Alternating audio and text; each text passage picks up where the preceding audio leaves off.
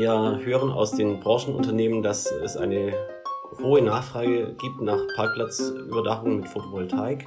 Die 30%-Regelung für die Zumutbarkeit reicht nicht aus, um den Parkplatz vollständig mit PV zu überdachen.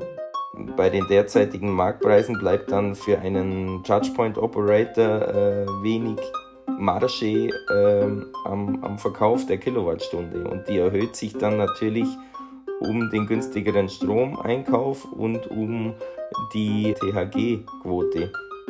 Natürlich wird auch daran gearbeitet, Aufenthaltsqualität zu fördern.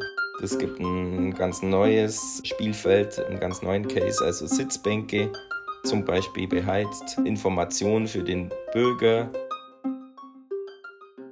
Guten Tag und herzlich willkommen zum PV Magazine Podcast. Ich bin Cornelia Lichner, Redakteurin bei PV Magazine. Deutschland muss in den nächsten Jahren 15 bis 20 Gigawatt Photovoltaik zubauen und zwar jedes Jahr. Die HTW Berlin ist der Meinung, es müssten sogar deutlich mehr sein. Das bedeutet aber auch, dass so ziemlich jeder freie Fleck genutzt werden müsste. Gerade in den Städten, wo besonders viel Strom gebraucht wird, könnte man ja noch viel mehr Photovoltaikanlagen errichten und zwar nicht nur auf Dächern, sondern auch auf bislang ungenutzten Parkplätzen. Die Vorteile liegen auf der Hand. Photovoltaik in der Stadt ist akzeptiert, positiv besetzt. Parkplätze sind ohnehin meistens versiegelt.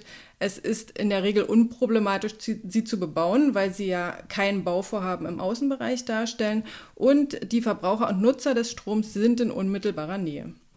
So einfach das aber klingt, bisher sind Parkplatzüberdachungen mit Photovoltaik eher selten.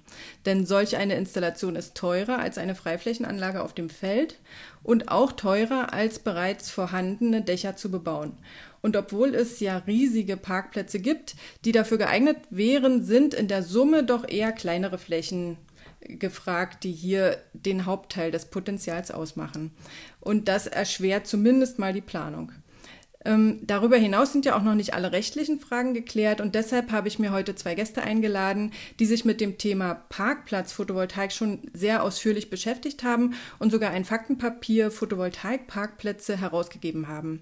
Das ist zum einen Franz Pöter, er ist Geschäftsführer des Solarclusters Baden-Württemberg und Geschäftsführer der übergeordneten Plattform Erneuerbare Energien Baden-Württemberg. Herzlich willkommen, Herr Pöter. Guten Tag, ich freue mich, dass ich heute hier mit dabei sein darf. Und auch noch ein herzliches Willkommen an meinen zweiten Gast, Tobias Maurus. Er ist ehrenamtlich Mitglied im Vorstand des Solarclusters und der Plattform Erneuerbare Energien und er leitet hauptberuflich Unternehmen aus der Branche. Womit beschäftigen Sie sich dort gerade? Hallo zusammen, ich bin hauptberuflich Gründer und Geschäftsführer von Station iGreen Mobility. Das ist ein modulares Dach, Zubehör und Softwaresystem, vor allem für Elektroladesäulen und Parkplätze. Es basiert auf einem Vier-Säulen-Modell, solare Energie vor Ort erzeugen, speichern in Batteriespeichern, verbrauchen über Elektroladesäulen oder PPA und einen Standort, einen Ladeplatz oder Parkplatz aufwerten über Zusatzfunktionskomponenten wie Sitzbänke, Monitore, Automaten. Das heißt, Sie bieten auch selbst Parkplatz-Photovoltaik an? Genau. So ist es. Wir sitzen in Stuttgart und von da aus ins, vom Ländle Richtung Deutschland. Das ist die Devise. Ähm, in Baden-Württemberg ist ja das Thema Parkplatzphotovoltaik gerade besonders aktuell, weil seit Beginn des Jahres eine Solarpflicht für neue Parkplätze besteht. Ähm, einige weitere Bundesländer wollen sich diesem Vor dieses Vorbild als Beispiel nehmen. Deshalb wollen wir uns heute einmal ausführlich mit Parkplatzphotovoltaik beschäftigen.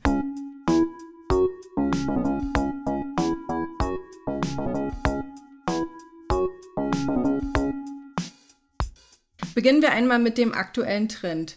Ähm, unabhängig von der Solarpflicht, würden Sie sagen, dass Parkplatzüberdachungen im Kommen sind, Herr Pöter? Ja, wir hören aus den Branchenunternehmen, dass es eine hohe Nachfrage gibt nach Parkplatzüberdachungen mit Photovoltaik.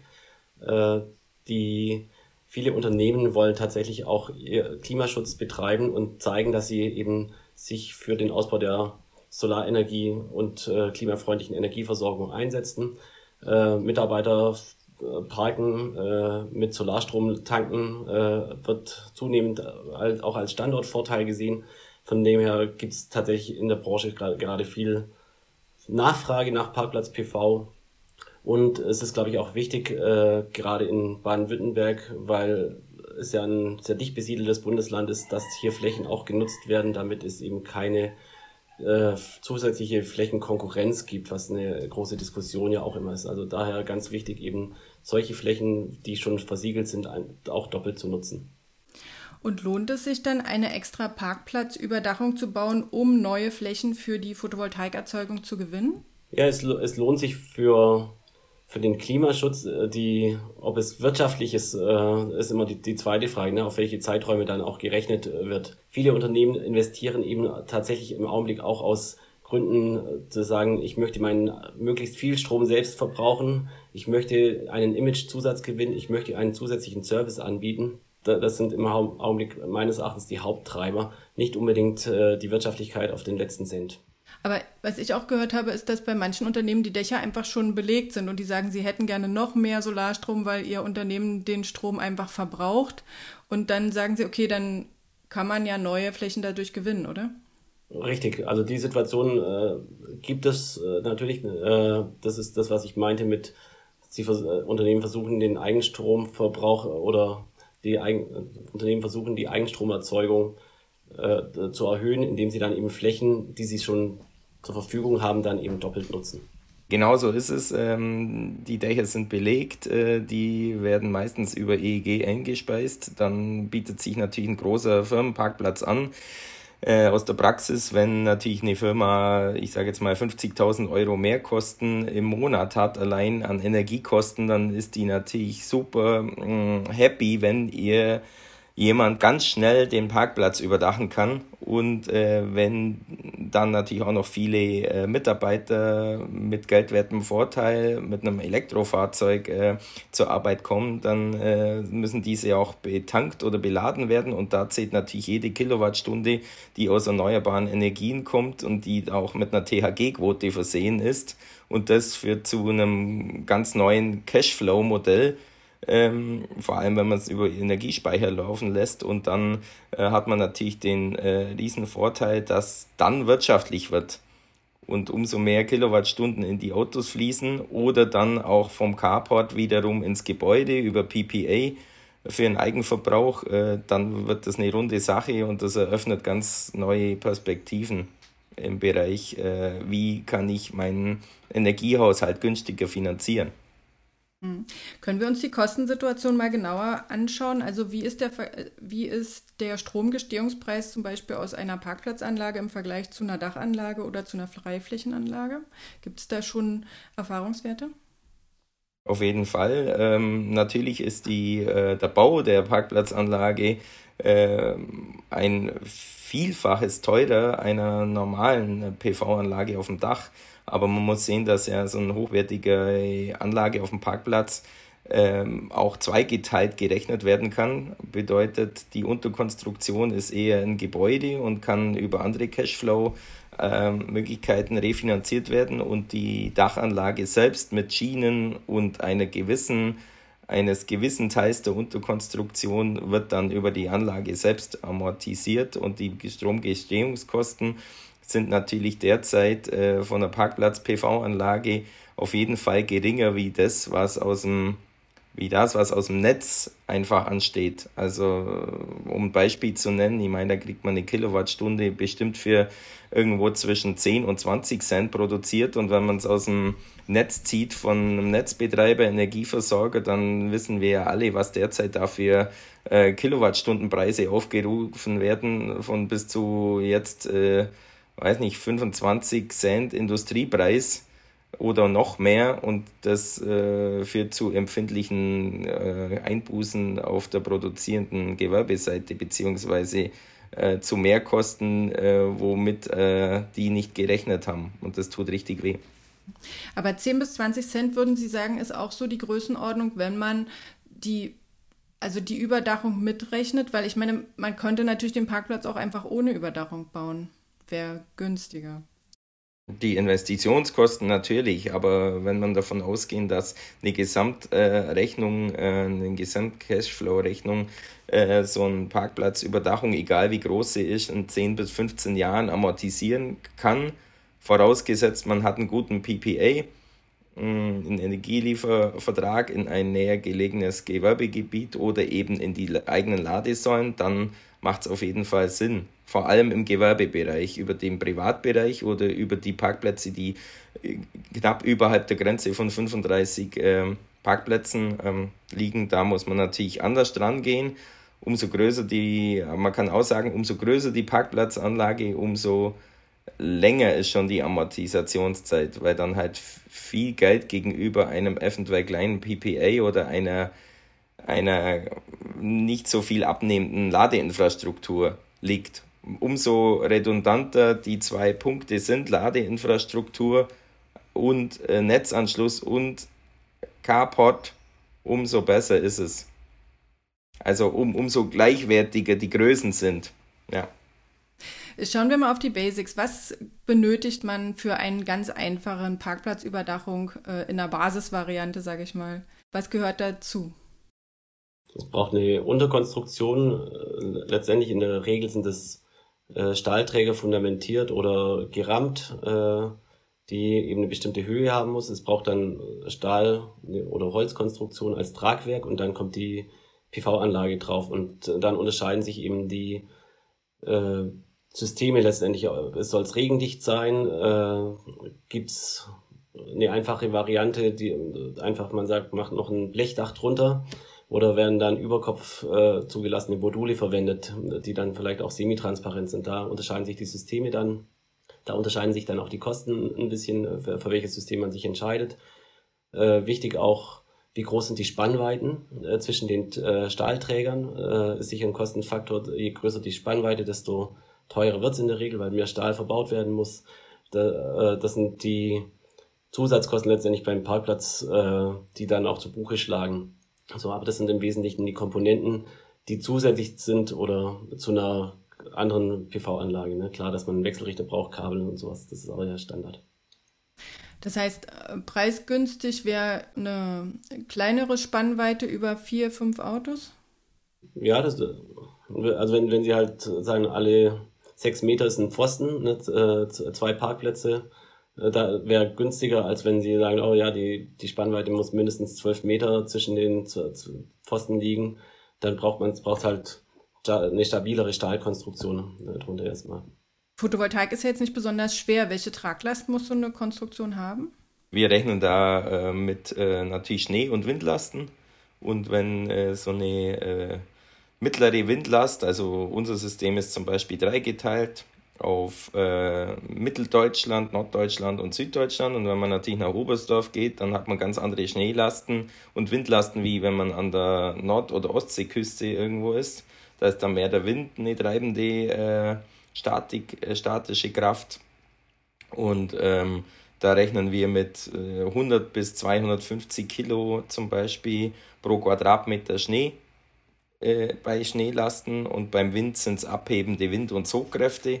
Und äh, da äh, muss man natürlich äh, sehen, auch in Bezug auf die Gebäudehöhe, äh, will, will dort ein Kunde oder will dort der Betreiber ähm, mit normalen PKWs äh, drunter fahren oder möchten, sollen da auch Kombis oder Sprinter ähm, Großkombis mit 3,50 Meter Dachhöhe gepackt werden oder sogar LKWs und Busse, dann ist man gleich bei einer ganz anderen Höhe in der Region von 5 Metern. Und umso höher das Gebäude wird und umso mehr, der Pöter hat schon gesagt, umso mehr mh, hm, Spannweiten, umso teurer wird es.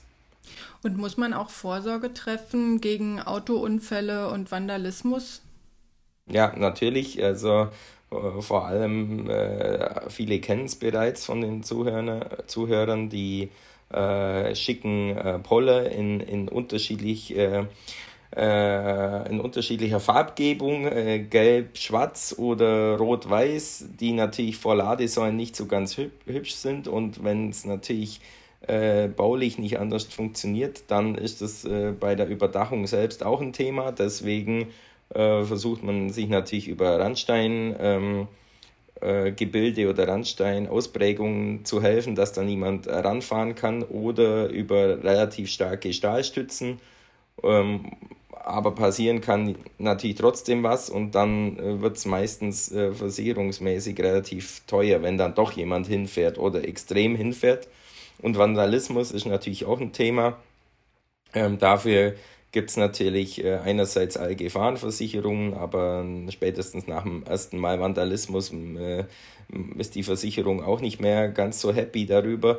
Das heißt, äh, man muss auf jeden Fall in die ganze Cashflow-Betrachtung und Liquiditätsberechnung über die 10 bis 25 Jahre ähm, auf jeden Fall Rücklagen für Vandalismus und Reparatur äh, einbringen. Und das variiert je nach Größe der Anlage, ich sage jetzt mal von bis Prozent, also im einstelligen Prozentbereich. Vandalismus ist ja vielleicht ein Thema für öffentliche Parkplätze jetzt. Im Augenblick werden ja viele Unternehmensparkplätze auch gemacht, wo sicher eine untergeordnete Rolle spielt, äh, während na, natürlich Anprallschutzvorkehrungen äh, für, fährt jemand gegen Pfosten. Das muss natürlich abgesichert sein, dass da entsprechende Varianten dann auch da sind. Aber ich habe, äh, wir hatten gerade auch eine Veranstaltung äh, zu dem Thema und Vandalismus gab es jetzt keine Beispiele, äh, wo, wo die bekannt waren, dass es anders wäre oder extremer wäre an, als an anderer Stelle. Na, der Unterschied ist einfach nur, dass es nicht eingezäunt ist wie bei einer Freiflächenanlage oder dass man halt schon rankommt, wenn man möchte, im Gegensatz zu einer Dachanlage. Ne? Klar, man, man kann hochklettern und vielleicht am Kabel ziehen oder so, ne? Das ist klar. Das betrifft meistens die Geräte, die eingebaut sind, Ladesäulen ähm, und Zusatzfunktionskomponenten. Da werden teilweise, haben wir schon erlebt, die Kupferkabel tatsächlich mit einem Bolzenschneider entfernt. Sowas kann passieren, aber äh, an der baulichen äh, Überdachung selbst ist es nicht so häufig der Fall. Da wird sich dann eher mit Edding oder Spraydose vergangen. Sowas kann mal vorkommen. Okay. Sie haben es ja schon angesprochen, Ladestationen, Batteriespeicher, das sind ja auch sinnvolle Add-ons für solche ähm, Parkplatzanlagen, oder? Die brauchen ja dann auch noch Platz. Kann man die einfach mit dazu bauen? In der Regel ja. Im besten Fall kann man die mit überdachen, um die auch vor Wind und Wetter zu schützen. Also da ist alles möglich, Batteriespeicher natürlich, Ladesäulen, äh, Schließfacheinheiten. Natürlich äh, wird auch daran gearbeitet, da sind wir stark dran, äh, Aufenthaltsqualität zu fördern. Das gibt ein ganz neues äh, Spielfeld, einen ganz neuen Case, also Sitzbänke zum Beispiel beheizt. Ähm, da sind Überlegungen da. Dann äh, Informationen für den Bürger vor Ort. Also man kann dann auch zeigen, wie viel Strom fließt denn vom Dach in die Batteriespeicher oder umgekehrt und in die Ladesäulen in einem Art virtuellen Kraftwerk mit, mit ähm, Monitoren, die das dann anzeigen. Also so weit kann es gehen. Ähm, aber wichtig ist natürlich, äh, wenn es Batteriespeicher sind, dann vielleicht fragen sich das auch mal, hey, wie ist das mit dem Brandschutz? Ähm, da äh, muss man natürlich tunlichst drauf aufpassen, auch in Bezug auf die Baumaterialien.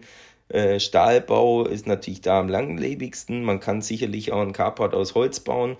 Nur muss man halt gucken, wenn man das mit Schnellladesäulen paart und viel Batteriespeicher, so ein Batteriespeicher da, der wird vor Ort gebaut, also der kommt leer und die Leistungseinheiten und die Module, Batteriemodule werden dann vor Ort eingebaut, weil einfach die Brandgefahr äh, da während dem Transport sonst viel zu hoch wäre und das ist auch was, was das Baurechtsamt in Bezug auf öffentliche Plätze, äh, die das ist noch dann das nächste Thema, die eine äh, nicht dichte Dachhaut hätten, und aus Holz wären zum Beispiel und darunter dann äh, Schnellladestationen oder elektrische Geräte gepaart mit PV, äh, Hochspannungsleitungen und einem Batteriespeicher. Das ist natürlich für einen Brandschutz- und Baurechtssachverständigen ein gefundenes Fressen.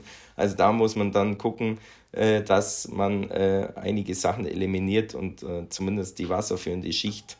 Und das möchte ich auch noch sagen, bei der wasserführenden Schicht ist es so, da, man muss natürlich aufpassen, wenn der Parkplatz Regen durchlässt, dann ist man ganz schnell in der Frage, ähm, ist das überhaupt noch eine Überdachung oder ein Gebäude oder sind wir da in der Agri-PV? Und dann hat man, hat man da natürlich, äh, hat man da Fragezeichen, die zu Problemen führen können. Auch wenn man jetzt in eine Ausschreibung gehen würde mit so einem Ding, dann ist das nach EEG mit einem Agri-PV äh, auf einem Parkplatz schwierig. Also da gibt es Punkte, die einfach bedeuten, ist es, ist es eine Überdachung oder ist es eher ein, ein anderes Gebilde? Das heißt, aus Ihrer Sicht wäre es schon auch rechtlich wichtig, dass ähm, das Dach geschlossen ist, eine geschlossene Dachhaut bildet. Und da hat auf jeden Fall der Investor die Sicherheit, dass er nicht in, in äh, rechtliche Fragezeichen kommt. Aber es ist tatsächlich äh, keine, keine Vorgabe, wenn ich das richtig weiß. Ne? Es ist dann eine, eine Klärung im Einzelfall, aber es ist keine Voraussetzung da, dafür, dass es regendicht sein muss. Genau, aber es kommt darauf an, was er mit dem Strom macht. Wenn, wenn das natürlich eine, eine eigengenutzte äh, Stromverbrauch ist, dann ist es nicht so relevant, wie wenn er das äh, über... Über das EEG macht. Genau, so ist es. Ähm, wir hatten ja vorhin darüber gesprochen, ähm, dass sozusagen die preisgünstigste Variante ist, äh, kurze Strecken zu überspannen und, und ein Blechdach zu nehmen und die Module da drauf zu ähm, befestigen. Aber wäre natürlich schön, wenn es gerade in der Stadt auch nett aussieht, also ein bisschen optisches Highlight wäre. Haben Sie schon schöne Parkplatzüberdachungen gesehen, die vielleicht also transparente Module nutzen? Ja, also haben wir gesehen. Auch äh, es gibt auch äh, mit Stahl-Holz-Konstruktion als Unterbau ne, plus semitransparente Module, dass man eben, wenn man tagsüber im, und praktisch unter diesem Dach sich bewegt, auch ohne künstliches Licht auskommt. Äh, und noch eben, wenn man nach, nach oben schaut, auch diese Holzbinder, äh, Holzträger dann sieht, die auch äh, optisch schön sind. Ähm, es gibt äh, auch verschiedene Systeme tatsächlich, äh, das sind dann eben in der Regel Glas-Glas-Module, die dann eben die baurechtliche äh, Zulassung haben, auch Überkopfzulassung.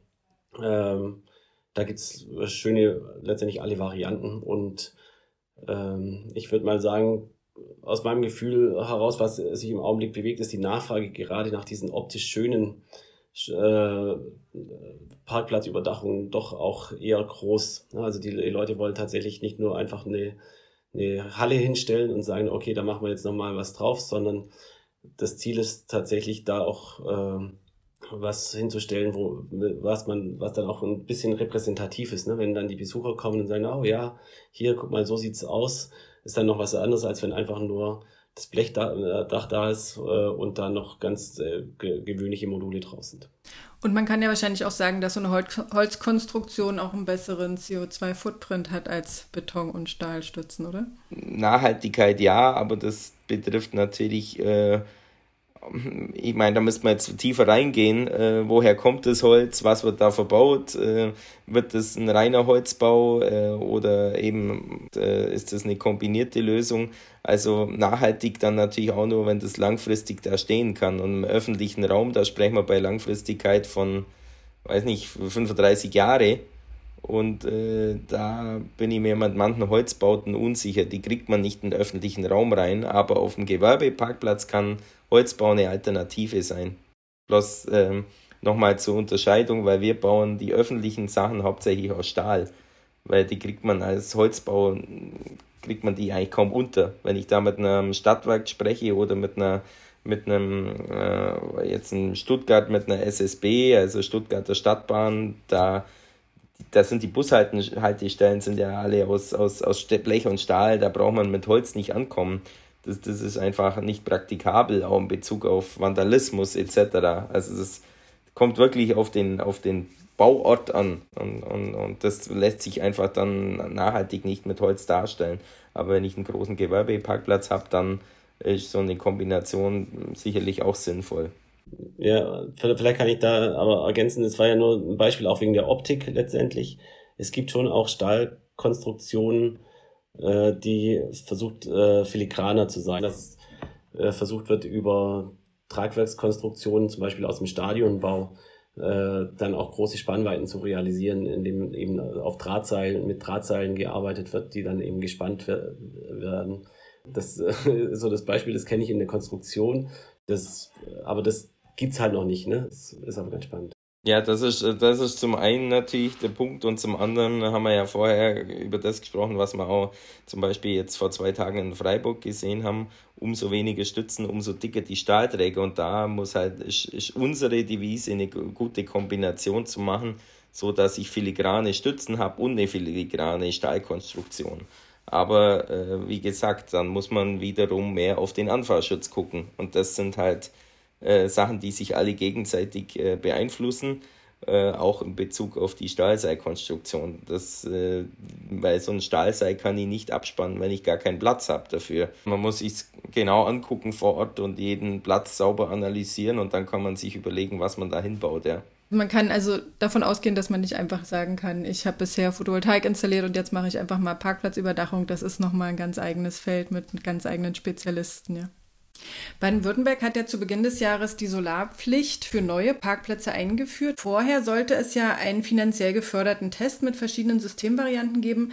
Ähm, was ist bei diesem Test herausgekommen?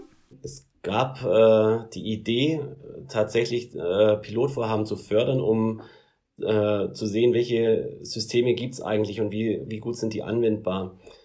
Das hat leider nicht so gut geklappt, weil bei diesen Förderprojekten äh, die Auflage war, dass sie bis Ende 2021 realisiert werden mussten. Und äh, es gab Zuschläge und äh, einige der Projekte wurden zurückgegeben, sodass letztendlich meines Wissens nur ein Projekt überhaupt gebaut wurde.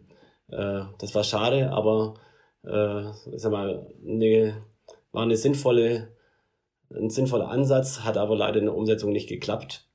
Und wir sind jetzt eben äh, dabei, auch im Gespräch mit dem Umweltministerium zu schauen, welche Möglichkeiten gibt es denn auch, äh, Parkplätze im Bestand auch eventuell zu fördern, äh, dass es eben nicht nur die Solarpflicht gibt für Neubauten, äh, Gebäude und Parkplätze, sondern eben auch das große Potenzial von vorhandenen Parkplätzen auch genutzt werden kann. Aber für Bauherren, die jetzt dieser neuen Pflicht nachkommen müssen, ist es natürlich schwierig, wenn die noch keine bewährten Konzepte haben, beziehungsweise noch keinen Parkplatz, wo sie sagen können, ich möchte das bitte genau so. Ja, also es ist nicht so, dass es gar nichts gibt. Ne? Also es, ich sag mal, die Hersteller- und Anbieterseite ist auch überschaubar. Ne? Äh, es gibt fünf, sechs Systeme, es gibt äh, ein, zwei neue, die, die noch gerade in der Entwicklung sind, wo jetzt Prototypen gebaut werden das machen jetzt eben die, müssen die Unternehmen selber machen und können es jetzt nicht über so ein Förderprojekt machen. Jetzt sind die Unternehmen tatsächlich gefragt. Aber es sieht ja auch so aus und ist ja so angelegt, auch über die PV-Pflicht, dass es äh, eben dieses Marktsegment auch wächst, sodass die Möglichkeit eben auch eine gewisse Sicherheit gibt für die Unternehmen, dass da auch ein Markt letztendlich auch da ist. Die Pflicht für ähm, Parkplatzüberdachung gilt ja schon ab 35 Stellplätze. Ich war mal in meinem eigenen Supermarkt, habe mal gezählt, 35 Stellplätze ist nicht wirklich viel. Ja, es ist eher auch ein kleinerer Supermarktparkplatz zum Beispiel, der da schon betroffen wäre. Ähm, aber es wird ja vom, von äh, Baden-Württemberg quasi als unzumutbar eingestuft, wenn die Kosten für den Parkplatz äh, um 30 Prozent steigen, nur dadurch, dass man die Photovoltaik halt da drauf installiert. Ähm, Jetzt weiß ich natürlich nicht, was ein Parkplatz kostet, aber ähm, reichen 30 Prozent äh, Zusatzkosten, um diese Pflicht zu erfüllen? Nein, die 30 Prozent Regelung für die Zumutbarkeit reicht nicht aus, um den Parkplatz vollständig mit PV zu überdachen. Es war eine große Diskussion äh, letztendlich, äh, wie kann man eine Zumutbarkeitsschwelle, äh, muss der Gesetzgeber einführen. Und äh, dann war eben, glaube ich, ministeriumsintern und mit den Fachleuten die große Diskussion, wie kann man das machen. Letztendlich wurde dieser Weg jetzt gewählt.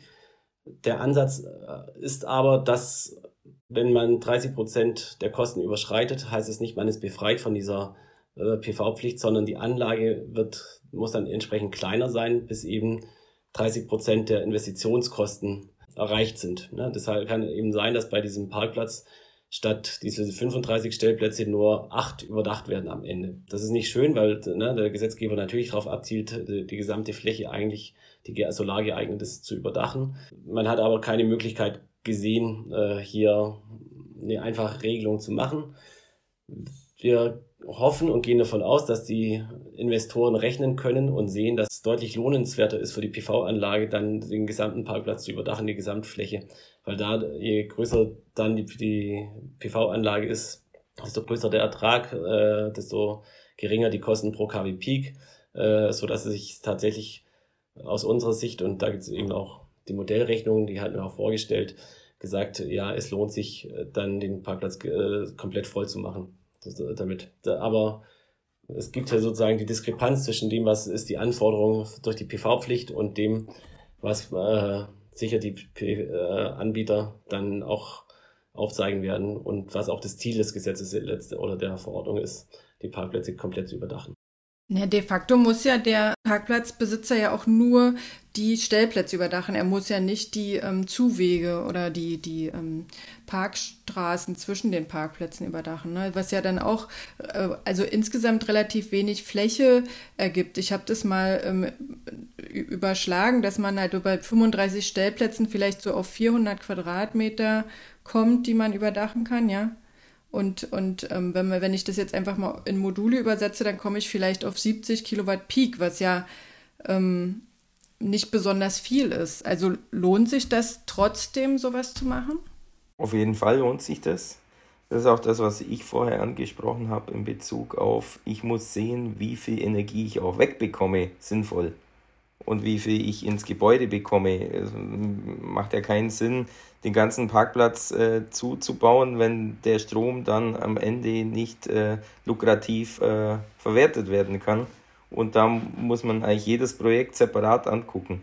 Wenn ich einen Abnehmer im Gebäude habe, der viel Strom braucht oder in einem Gewerbegebiet viele drumherum habe und einen Speicher, dann baue ich sicherlich den ganzen Parkplatz inklusive Fahrwege zu mit einem eben höheren Gebilde, das vielleicht vier, fünf Meter hoch ist und ansonsten werden es halt die acht Stellplätze, die Pflicht sind. Aber die sind auch sinnvoll, wenn der Strom vor Ort verwertet wird.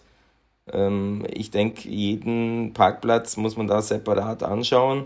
Und äh, ich denke, vielleicht werden wir in Zukunft mit dem EEG da noch ähm, oder mit auch den realen Strompreisen äh, agieren können. Wenn das EEG äh, nichts mehr hergibt, dann werden es die ausmachen und dann, wie der Herr Pöter schon gesagt hat, wird, wird jeder Gewerbetreibende rechnen können und wird dann äh, ganz klar, die Stromspeicher werden in dem Zusammenhang immer mehr Dynamik bekommen.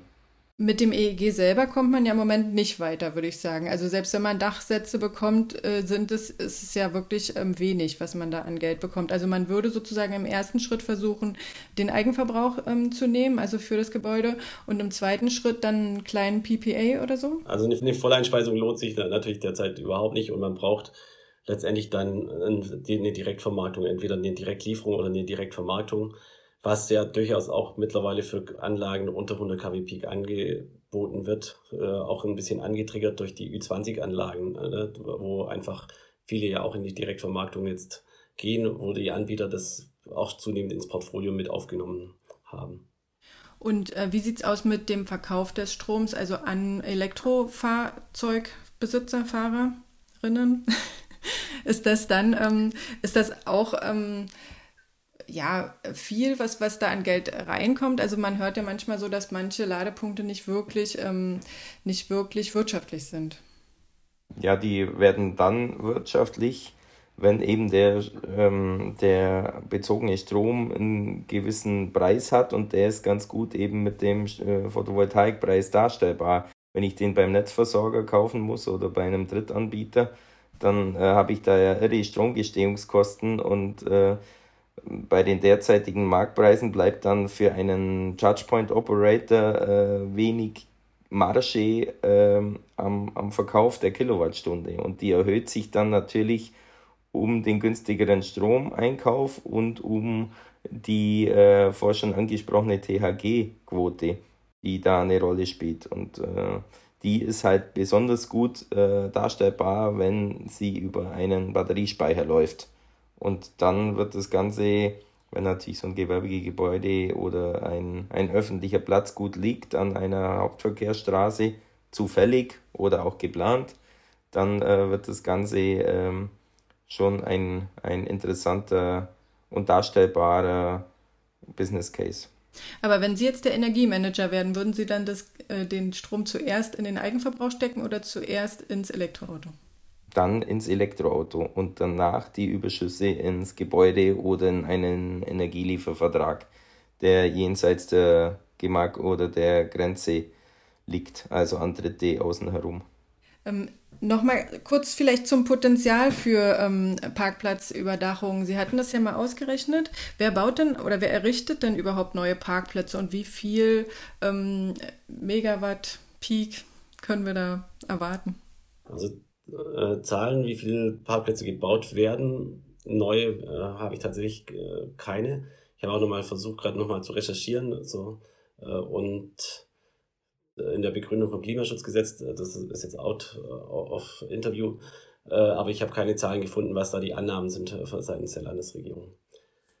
Parkplätze entstehen bei neuen Gewerbegebieten, bei Einkaufszentren, Freizeiteinrichtungen, Schwimmbädern und ähnlichem. Also es ist schon so, dass einige neue Parkplätze gebaut werden, auch weil teilweise auch Bestand des Parkplätze eben anderweitig äh, genutzt werden, über Nachverdichtung für, für Bebauung zum Beispiel, sodass dann eben an anderer Stelle wieder auch Parkplätze entstehen.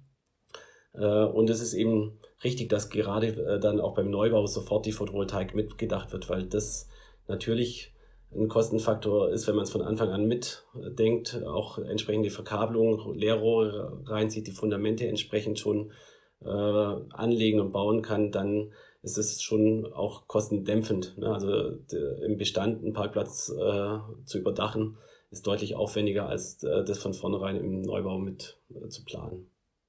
Aber vielleicht äh, lassen sich ja dann Leute, äh, die schon einen Parkplatz haben, vielleicht auch zur Nachrüstung bewegen, wenn sie sehen, dass es bei den Neubauanlagen funktioniert, ja.